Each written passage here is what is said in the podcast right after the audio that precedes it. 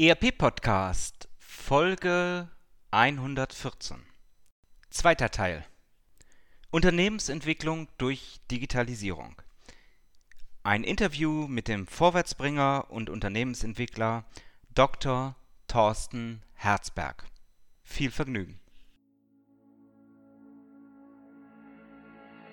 Herzlich willkommen zum ERP Podcast, dem Podcast für alle, sich aktiv mit dem Einsatz und der Gestaltung von Unternehmenssoftware und den daraus entstehenden Veränderungen und Potenzialen in Unternehmen auseinandersetzen wollen.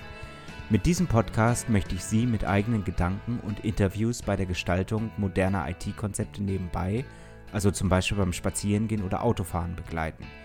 Damit möchte ich Ihnen in dieser von technologischen Veränderungen geprägten Zeit Informationen anbieten, die sich in Zeitschriften, Fachbüchern und wissenschaftlichen Artikeln in dieser Form nicht darlegen lassen und für die sich im hektischen Alltag ohnehin nicht die Zeit findet.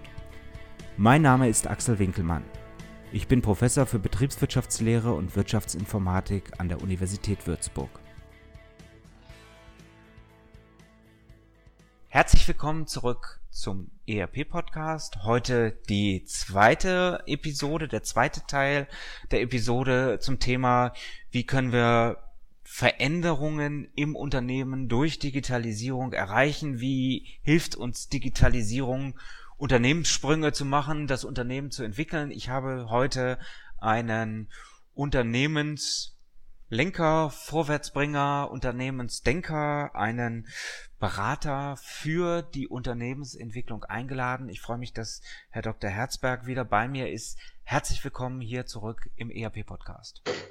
Vielen Dank. Hallo. Ja, wir sind letzte Woche stehen geblieben beim Thema Innovation. Vielleicht können Sie, bevor wir da in Medias Res weitergehen, noch einmal kurz sagen, wer, wer ist der Mensch Thorsten Herzberg? Wer sind Sie? Was machen Sie?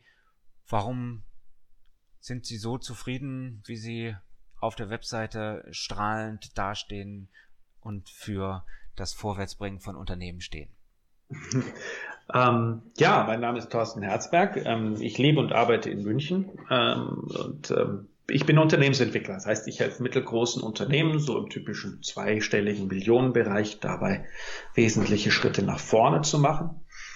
Ähm, und weil diese Unternehmen ähm, hauptsächlich eben auch Inhaber oder Familien geführt sind ähm, und äh, äh, entsprechend ähm, länger äh, schon die Organisation stabile äh, Marktverhältnisse hat, ähm, ist es nicht immer ganz einfach, einen Sprung nach vorne zu machen. Der Markt und eine Strategie erfordert es aber und da helfe ich einfach durch. Äh, schön interdisziplinär, vor allem eben, ähm, äh, weil, weil, weil es eben mit einer reinen Fachstrategie nicht getan ist, sondern eben alles zusammenpassen muss in diesem Dreieck aus Strategie, Organisation und Unternehmerwille.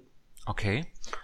Das hat ganz viel mit Innovation, vermute ich mal, zu tun. Ähm, wenn ich mehr Umsatz machen will, wenn ich das Unternehmen entwickeln will, dann geht das nur, wenn ich wahrscheinlich innovativ bin. Sie dürfen nicken, äh, idealerweise äh, laut Ja sagen. das funktioniert sonst im Podcast nicht. Ja. Wie, wie gehe ich davor? Was für Möglichkeiten habe ich, ja, auch in manchmal doch recht verschlafenen Organisationen den Innovationsprozess in Gang zu bringen? Also der wesentliche Punkt äh, für Innovation ist, ähm, dass ihr dass es einen Impuls von außen gibt. Und Impuls für die Organisation, der liegt immer irgendwo am Markt. Ähm, Kunden kaufen nicht mehr oder drohen nicht mehr zu kaufen. Ähm, bestimmte Lieferanten liefern nichts mehr oder es wird zu teuer. Ähm, Geldgeber wollen kein Geld mehr reinstecken und die Entwicklung nicht vorantreiben. Das sind so ganz wichtige Impulse, wo ich sage, da muss die Organisation jetzt was tun. Und manche Organisationen sagen dann, ja, wir sind doch innovativ und wir machen doch Innovation. Und dann auch da müssen wir wieder unterscheiden. Geht es denn jetzt um die Innovation, die Geschäftsmodell immanent ist? Also das, was in dem Unternehmen sowieso schon passiert. Also wenn ich jetzt, ähm, wenn ich einen ein, ein Produkt anbietet, dem eine, eine bestimmte Innovation oder eine bestimmte Entwicklung vorausgeht, dann ist das natürlich Geschäftsmodell äh, immanent. Medizintechniker machen das, ähm, auch in der Automobilbranche macht man das. Ne? Da hat man Ingenieure da sitzen, die erstmal für den Kunden was entwickeln. Die machen da Innovation. Aber es ist alles im selben Geschäftsmodell. Und wenn sich jetzt dieser Markt weiterentwickelt, ähm, zum Beispiel, weil ich jetzt ein Zündkerzenhersteller bin ähm, für, für, ähm, für die Automobilindustrie und meine Autos in Zukunft alle strombetrieben sind, dann ist da Notwendigkeit für Innovation da. Und ähm, der, wenn der Druck groß genug ist, dann funktioniert es auch. Dann ist aber immer die Frage, wie kriegt man das mit der Organisation dann hin? Und da ist dann dort eben der Ansatzpunkt zu suchen. Und wie kriege ich das mit der Organisation hin? Dort ist die Frage in der Organisation, für welches Geschäftsmodell ist sie denn heute gemacht? Und wie sieht denn ein neues Geschäftsmodell aus? Ähm, mit welchen Menschen werde ich in dieser Organisation überhaupt in der Lage sein, ein neues Geschäftsmodell zu entwickeln? Ähm, der Weg dort findet jetzt gerade in den kleineren Organisationen, die ich äh, begleite, hauptsächlich über den Unternehmer statt. Der hat schon irgendwo einen Riecher, wo es lang geht. Der hat schon meistens irgendwo eine Idee, die da brodelt. Ist ja auch eine Frage, welche Art von Innovation brauche ich? Brauche ich jetzt einmal den großen Peitschenschlag, ähm, den großen Ausschlag, wo danach viele kleine fallen? Oder brauche ich Innovationsfähigkeit, die ganz viele kleine Innovationen herbeiführt? Äh, ähm, während ich die ganz vielen kleinen brauche, die nicht unbedingt zu dem heutigen Geschäftsmodell passen, ähm, dann kann ich entweder über eine externe, äh, über einen externen äh, Bereich nachdenken ähm, oder über einen, einen kleinen, ähm, eine kleine Strategiegruppe, die sowas regelmäßig macht.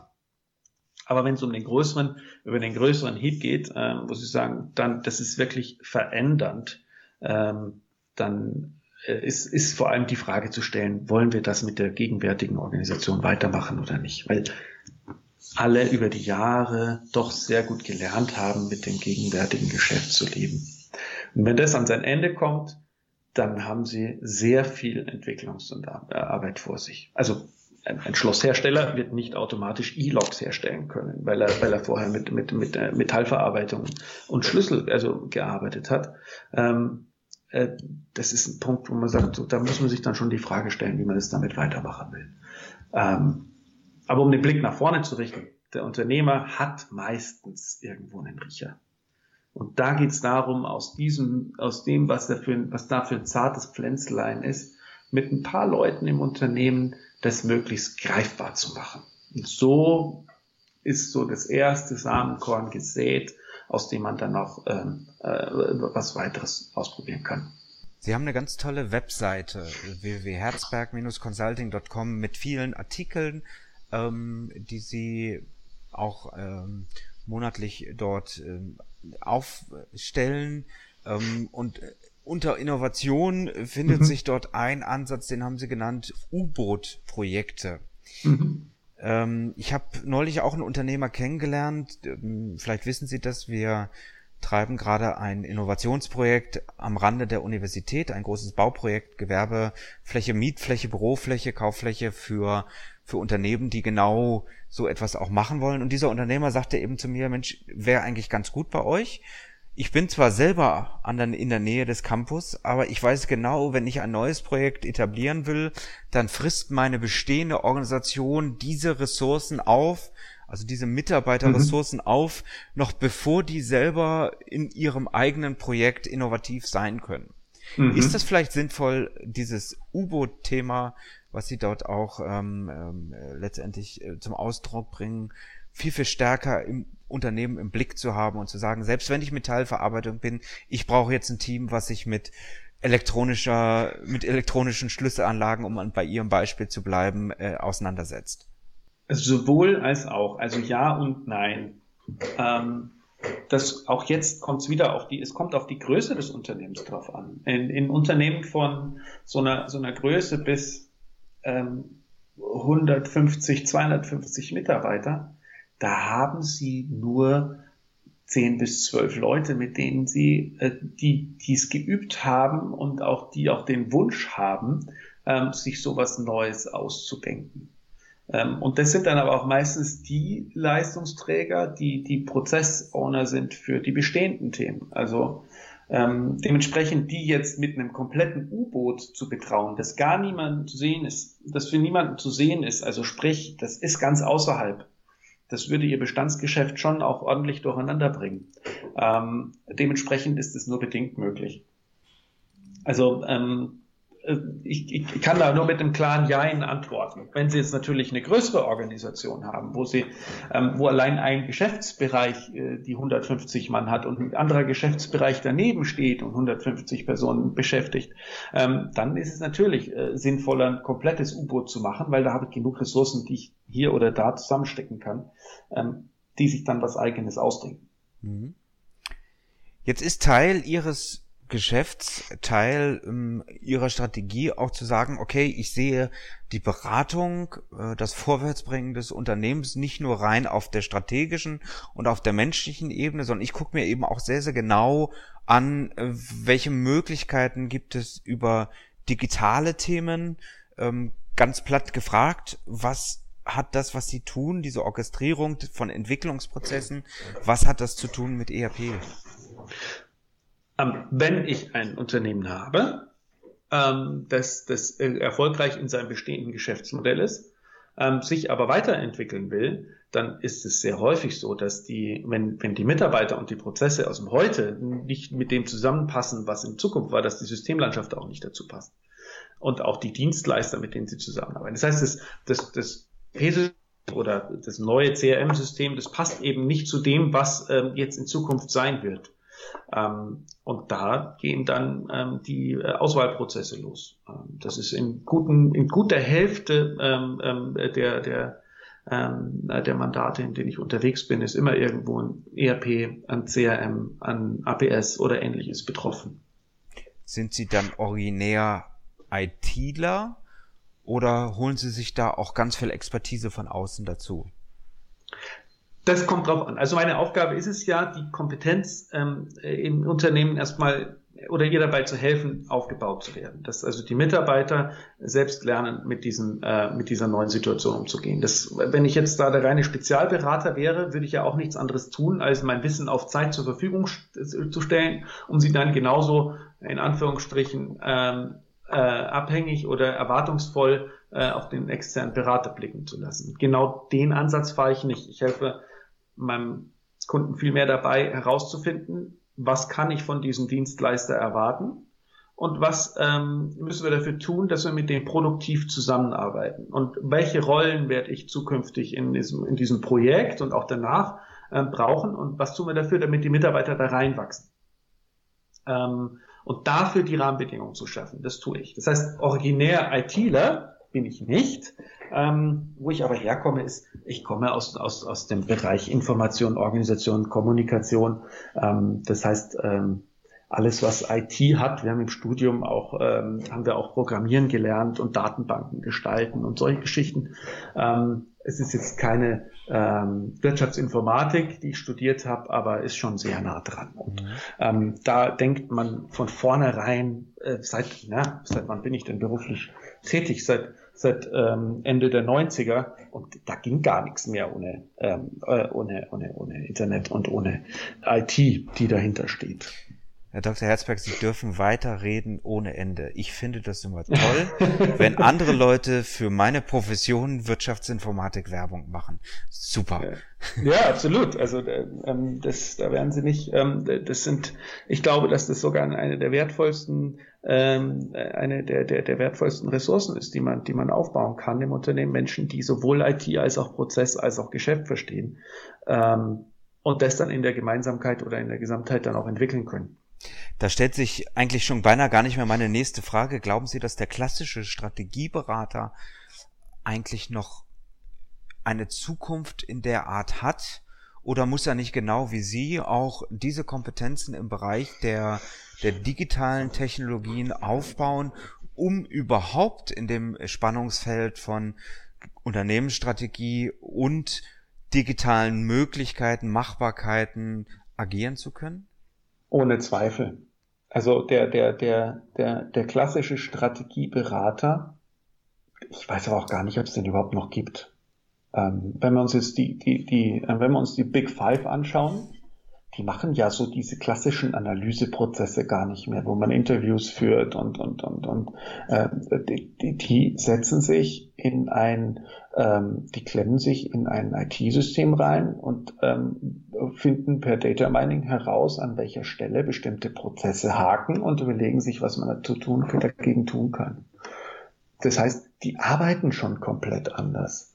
Ähm, wo man natürlich noch die klassische Strategieberatung braucht, ist um sich Markt, äh, Marktfelder zu erschließen, sich zu überlegen, wofür man welches Technologiefeld brauchen kann ähm, und sich zu überlegen, welche Bedürfnisse in Zukunft auf uns zukommen. Aber auch da habe ja, hab ich ja eigentlich jetzt in meiner Erklärung gesagt, ohne Technologie kommen Sie da ja gar nicht rum. Also ich glaube, dass es den klassischen Strategieberater so nicht gibt. Ähm, ich glaube aber, dass es den klassischen Berater sehr wohl noch geben wird, der, der, ähm, der dabei hilft, den ähm, Organisationen auf die Sprünge zu helfen. Mhm. Äh, Sie haben im Vorgespräch gesagt, dass mittlerweile selbst die Systemanbieter mhm. ihre neutrale, vielleicht auch manchmal intermedierende Arbeit zwischen den Welten zu schätzen gelernt haben und sie engagieren würden, um die Prozesse besser auf ihre Kunden ausrichten zu können. Können Sie da mal ein Beispiel sagen oder, oder sagen, wie das funktioniert? Ich würde einmal kurz ausholen. Ähm, der Punkt ist, ein, ein, wenn ein Unternehmen mit einem IT, mit einem Softwareanbieter zusammenarbeitet, dann treffen da zwei Welten aufeinander. Nämlich das Unternehmen, das eigentlich Geld damit verdient, Kunden zu glücklich zu machen, und der Anbieter, der ein Profi darin ist, Projekte abzuwickeln, wo, wo seine Software implementiert wird.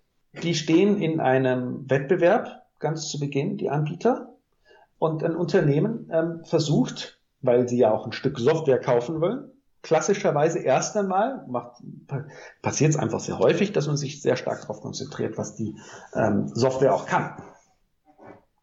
Ähm, und da hat sich ein, äh, so, ein, so, ein, so ein klein bisschen eine Kultur herausgebildet in diesem Markt, in dem es darum geht, pass auf, der ERP-Anbieter oder der Softwareanbieter, der ähm, hat gar nicht mein Interesse im Sinn oder mein Wohl im Sinn, sondern der will bloß ein gutes Projekt und hinterher möglichst viele Change Requests verkaufen. Und ob ich jemals zu der Lösung komme, das weiß ich gar nicht.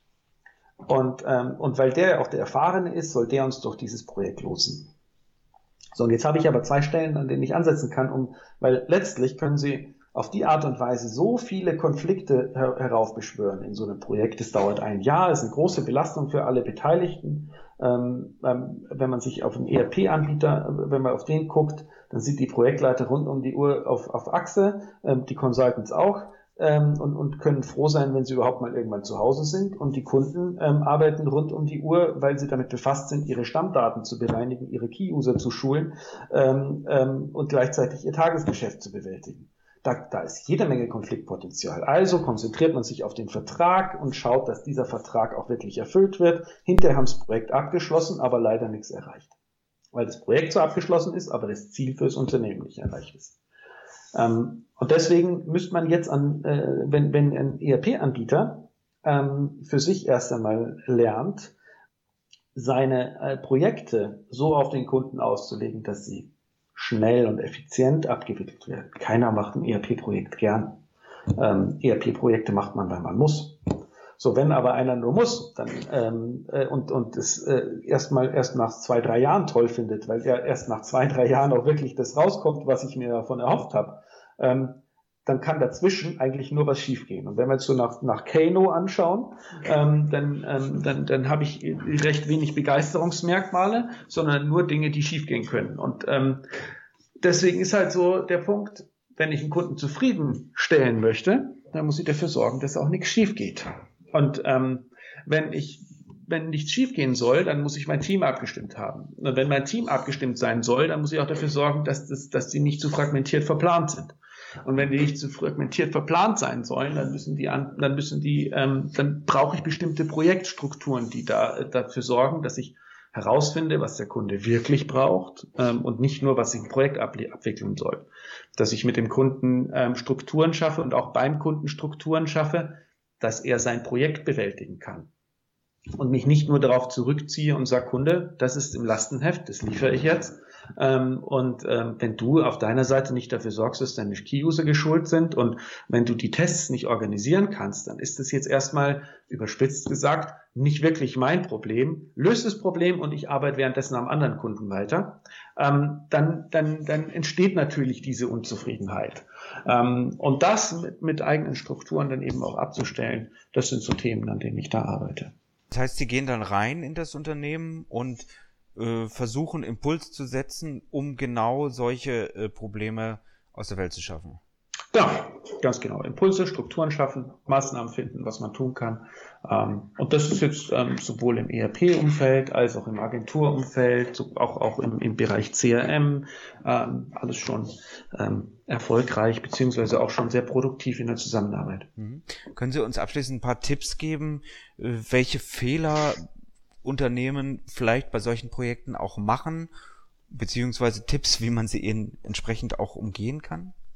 einer der größten Fehler, den man eben dabei macht bei so einer, bei so einer Systemauswahl ist, dass man sich nur auf das Projekt und die Technologie konzentriert und nicht auf das danach. Denn in dem Projekt schaffe ich es nur, ähm, erstmal eine Grundlage, eine Basis hinzustellen. Und von der Basis aus geht die Entwicklung weiter. Und das bedeutet, ich brauche danach sowohl in meinem Team Know-how, als auch, und da will ich nicht drum rumkommen, ich brauche einen Dienstleister, mit dem ich so produktiv zusammenarbeiten kann, dass der mich versteht und dass ich mit dem auch noch Lust habe, zusammenzuarbeiten und dass dem seine Leute Lust haben, mit uns zusammenzuarbeiten. Dementsprechend muss ich auch aufpassen, dass ich den Auswahlprozess ähm, nicht nur auf Projekt und System konzentriere und dann auch nicht versuche, den Anbieter vertraglich und dann eben auch in der Arbeit immer knebeln zu wollen, sondern auch Strukturen zu schaffen, wo man gemeinsam die Erwartungen weiterentwickelt und dafür sorgt, ähm, dass man ähm, sich aufeinander verlassen kann. Das heißt also, großer Fehler ist dann eben entsprechend, dass ich falsche Erwartungen an die externen ähm, auch hege. Sprich, ich kaufe mir einen Projektleiter ein oder ich kaufe mir ein System von der Stange mit, äh, mit, mit äh, von einem Generalunternehmer möglichst schlüsselfertig ähm, da, tun, da tut man sich keinen Gefallen mit, weil dann hat man ein System, aber letztlich äh, dreht man sich im Kreis, weil die Kompetenz im Unternehmen nicht aufgebaut worden ist. Genau, und dementsprechend ähm, setze ich sehr stark drauf, und das ist mein Tipp, wirklich darauf zu achten, selbst die Kompetenz aufbauen und lieber für passende Begleitung zu suchen, die das auch ähm, entwickeln hilft, diese Kompetenz, dass man die, dass man die Strukturen schafft, äh, die mir ermöglichen, auch ein Gespür dafür zu entwickeln, wie tickt der Anbieter. Also ich brauche einen Vertrag, in dem geregelt ist, was geht und was nicht geht, in dem geliefert wird, was und äh, den brauche ich. Klar, aber ich brauche ich brauche keinen Vertrag, der minutiös alles bis ins Detail regelt. Sobald wir das machen, konzentriert sich das, fokussiert sich das Projekt drauf.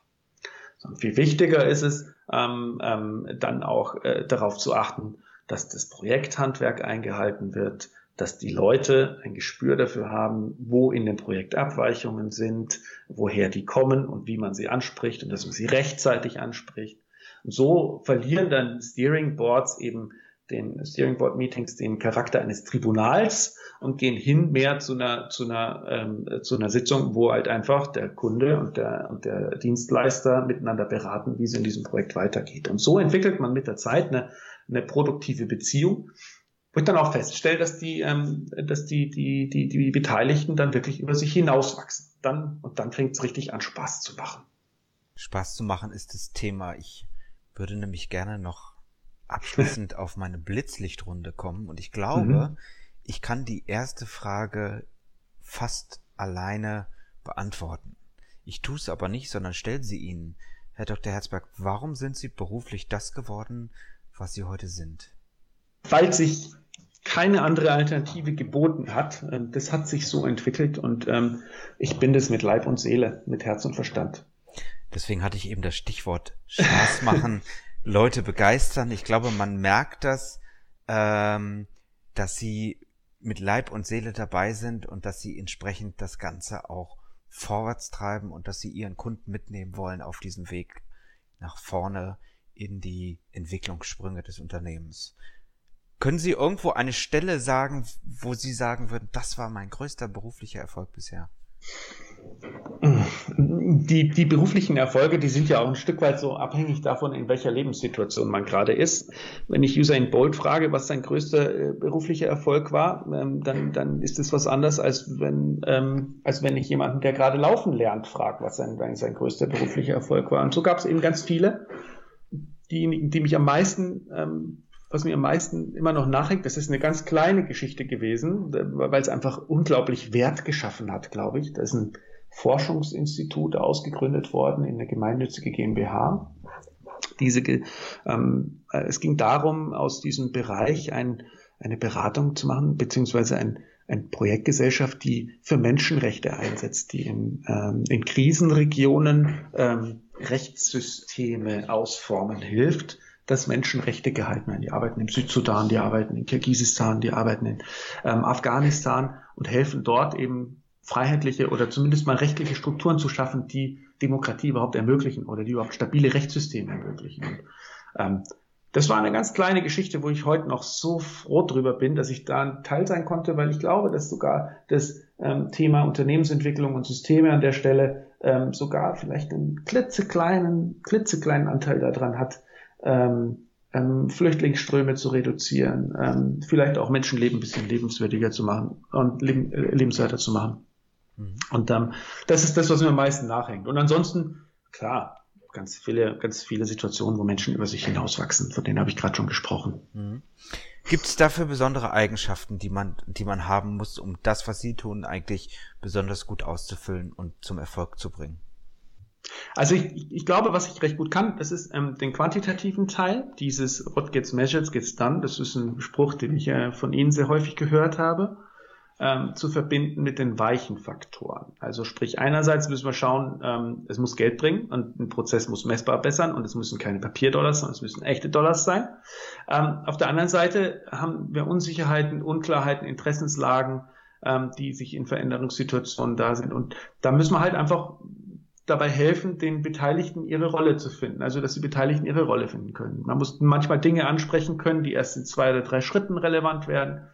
Ähm, und dafür muss man halt gern beobachten und auch äh, sich äh, trauen, sich nicht nur auf die eigenen Themen zu stürzen, sondern eben dann auch immer wieder was Neues für sich aufzutun. Das ist so, ähm, das, das was mir dabei ähm, was ich glaube, dass das eine Eigenschaft ist, die mir dabei hilft, das zu tun, was ich heute tue. Mhm. Immer wieder neue Türen aufmachen, immer wieder Neues lernen. Letzten Endes gibt es bestimmte Bücher oder Literatur, Weiterlernen, Weiterbildungsquellen, die Sie den Zuhörern beruflich oder privat besonders empfehlen können? Da gibt's eins, das mich, ähm, das mich in den letzten zwei Jahren sehr bewegt hat. Das ist ähm, eine kurze Geschichte der Menschheit von Yuval Harari.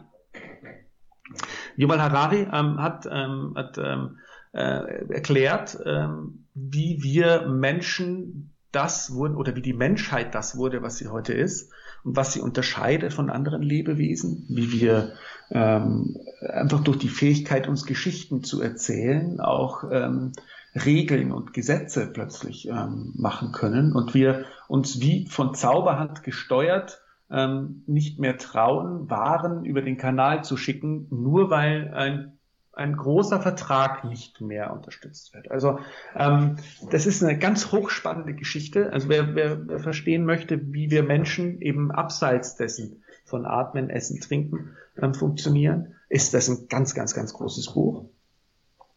Ähm, und die zwei, die danach folgten auch.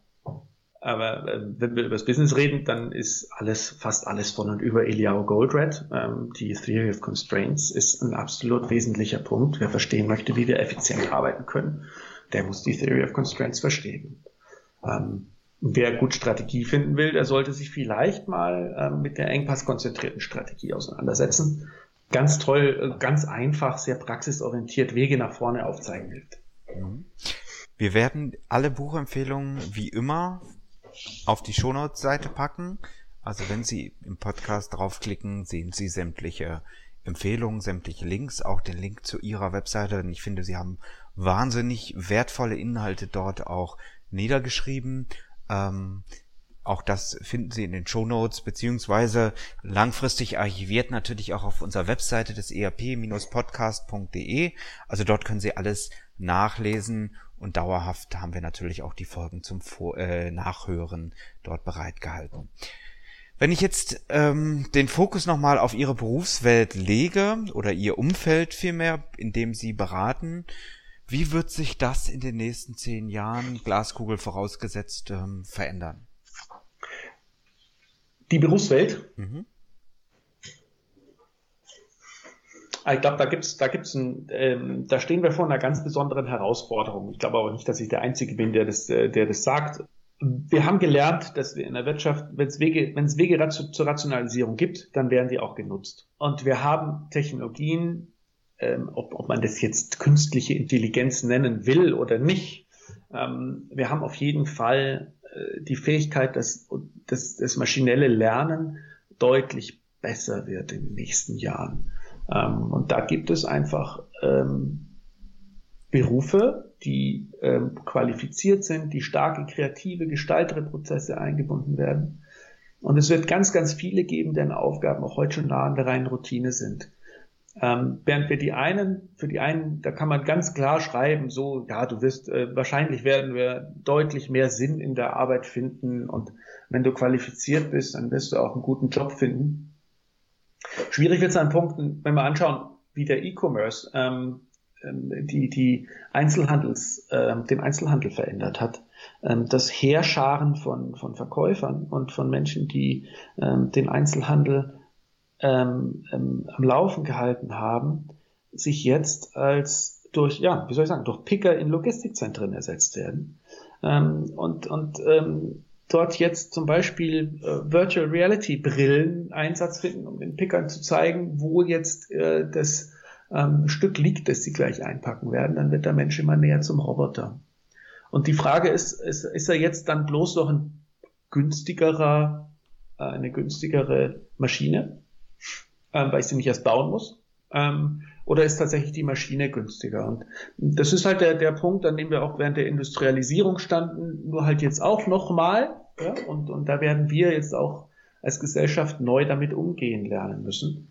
Ähm, wir sind aber auch viel, viel mehr Menschen geworden und da müssen wir uns neu zurechtfinden. Und ähm, dementsprechend glaube ich einfach, dass die, dass, dass das Thema künstliche Intelligenz ähm, und die Rationalisierung, die dahinter liegt, auch das Thema Bildung betreffen wird, weil der Staat ja dann auch, wenn man sich die Frage stellen muss, wie bilden wir unsere Menschen aus, um früher, früher oder später noch marktfähig zu bleiben. Ich glaube, dass sich Bildung dadurch auch noch deutlich mehr ähm, privatisieren wird.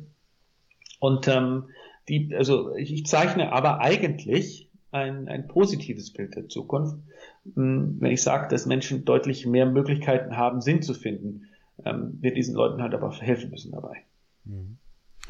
Wenn Sie jetzt nochmal den Blick äh, Richtung Unternehmenssoftware abschließend schweifen lassen, wir sind ja schließlich im ERP-Podcast, größerer Anteil für das Unternehmen, welche Herausforderungen sehen Sie in Bezug auf Unternehmenssoftware heute und zukünftig ganz Besonderes?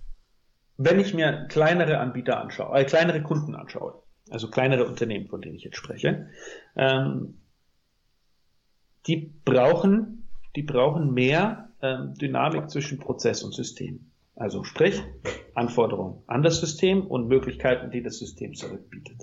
Das ist das eine.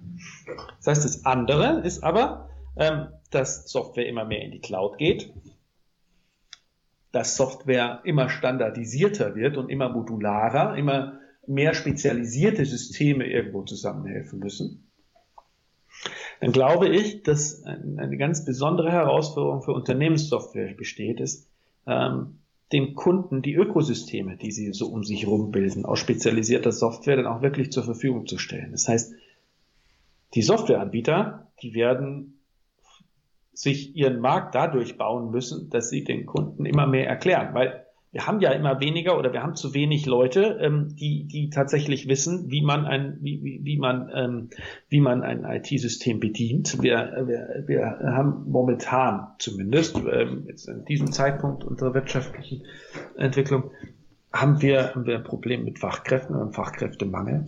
Wenn der sich so weiterentwickelt, ähm, dann ist, das, ist, ist die Wachstumsgrenze da drin, wo ich in der Lage bin, meinem Kunden zu erklären, dass er das, was ich da verkaufe, auch brauchen kann. Das heißt also, ähm, die Ökosysteme müssen bei dieser Standardisierung immer besser funktionieren.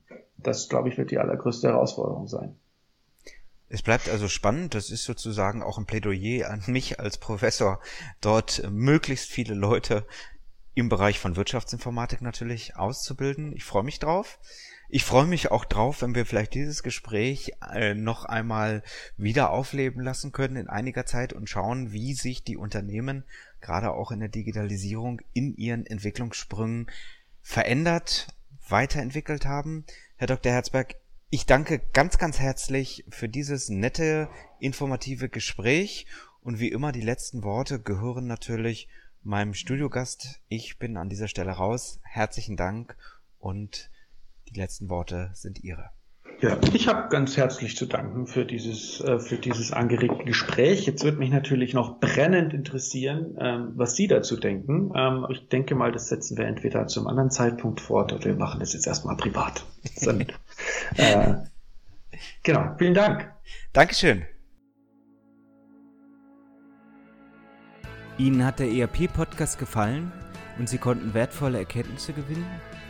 Dann würde ich mich über eine Bewertung auf iTunes freuen, damit auch andere von diesem Podcast erfahren können. Eine Anleitung für die Bewertung finden Sie auf www.erp-podcast.de. Dort finden Sie auch weitere Hinweise, Links und Aktualisierungen zu dieser Folge. Das war der ERP-Podcast für alle, die sich aktiv mit dem Einsatz und der Gestaltung von Unternehmenssoftware und den daraus entstehenden Veränderungen und Potenzialen in Unternehmen losgelöst von Fachzeitschriften, Büchern und wissenschaftlichen Veröffentlichungen, zum Beispiel beim Spazierengehen oder Autofahren, auseinandersetzen wollen. Mein Name ist Axel Winkelmann. Ich bin Professor für Betriebswirtschaftslehre und Wirtschaftsinformatik an der Universität Würzburg.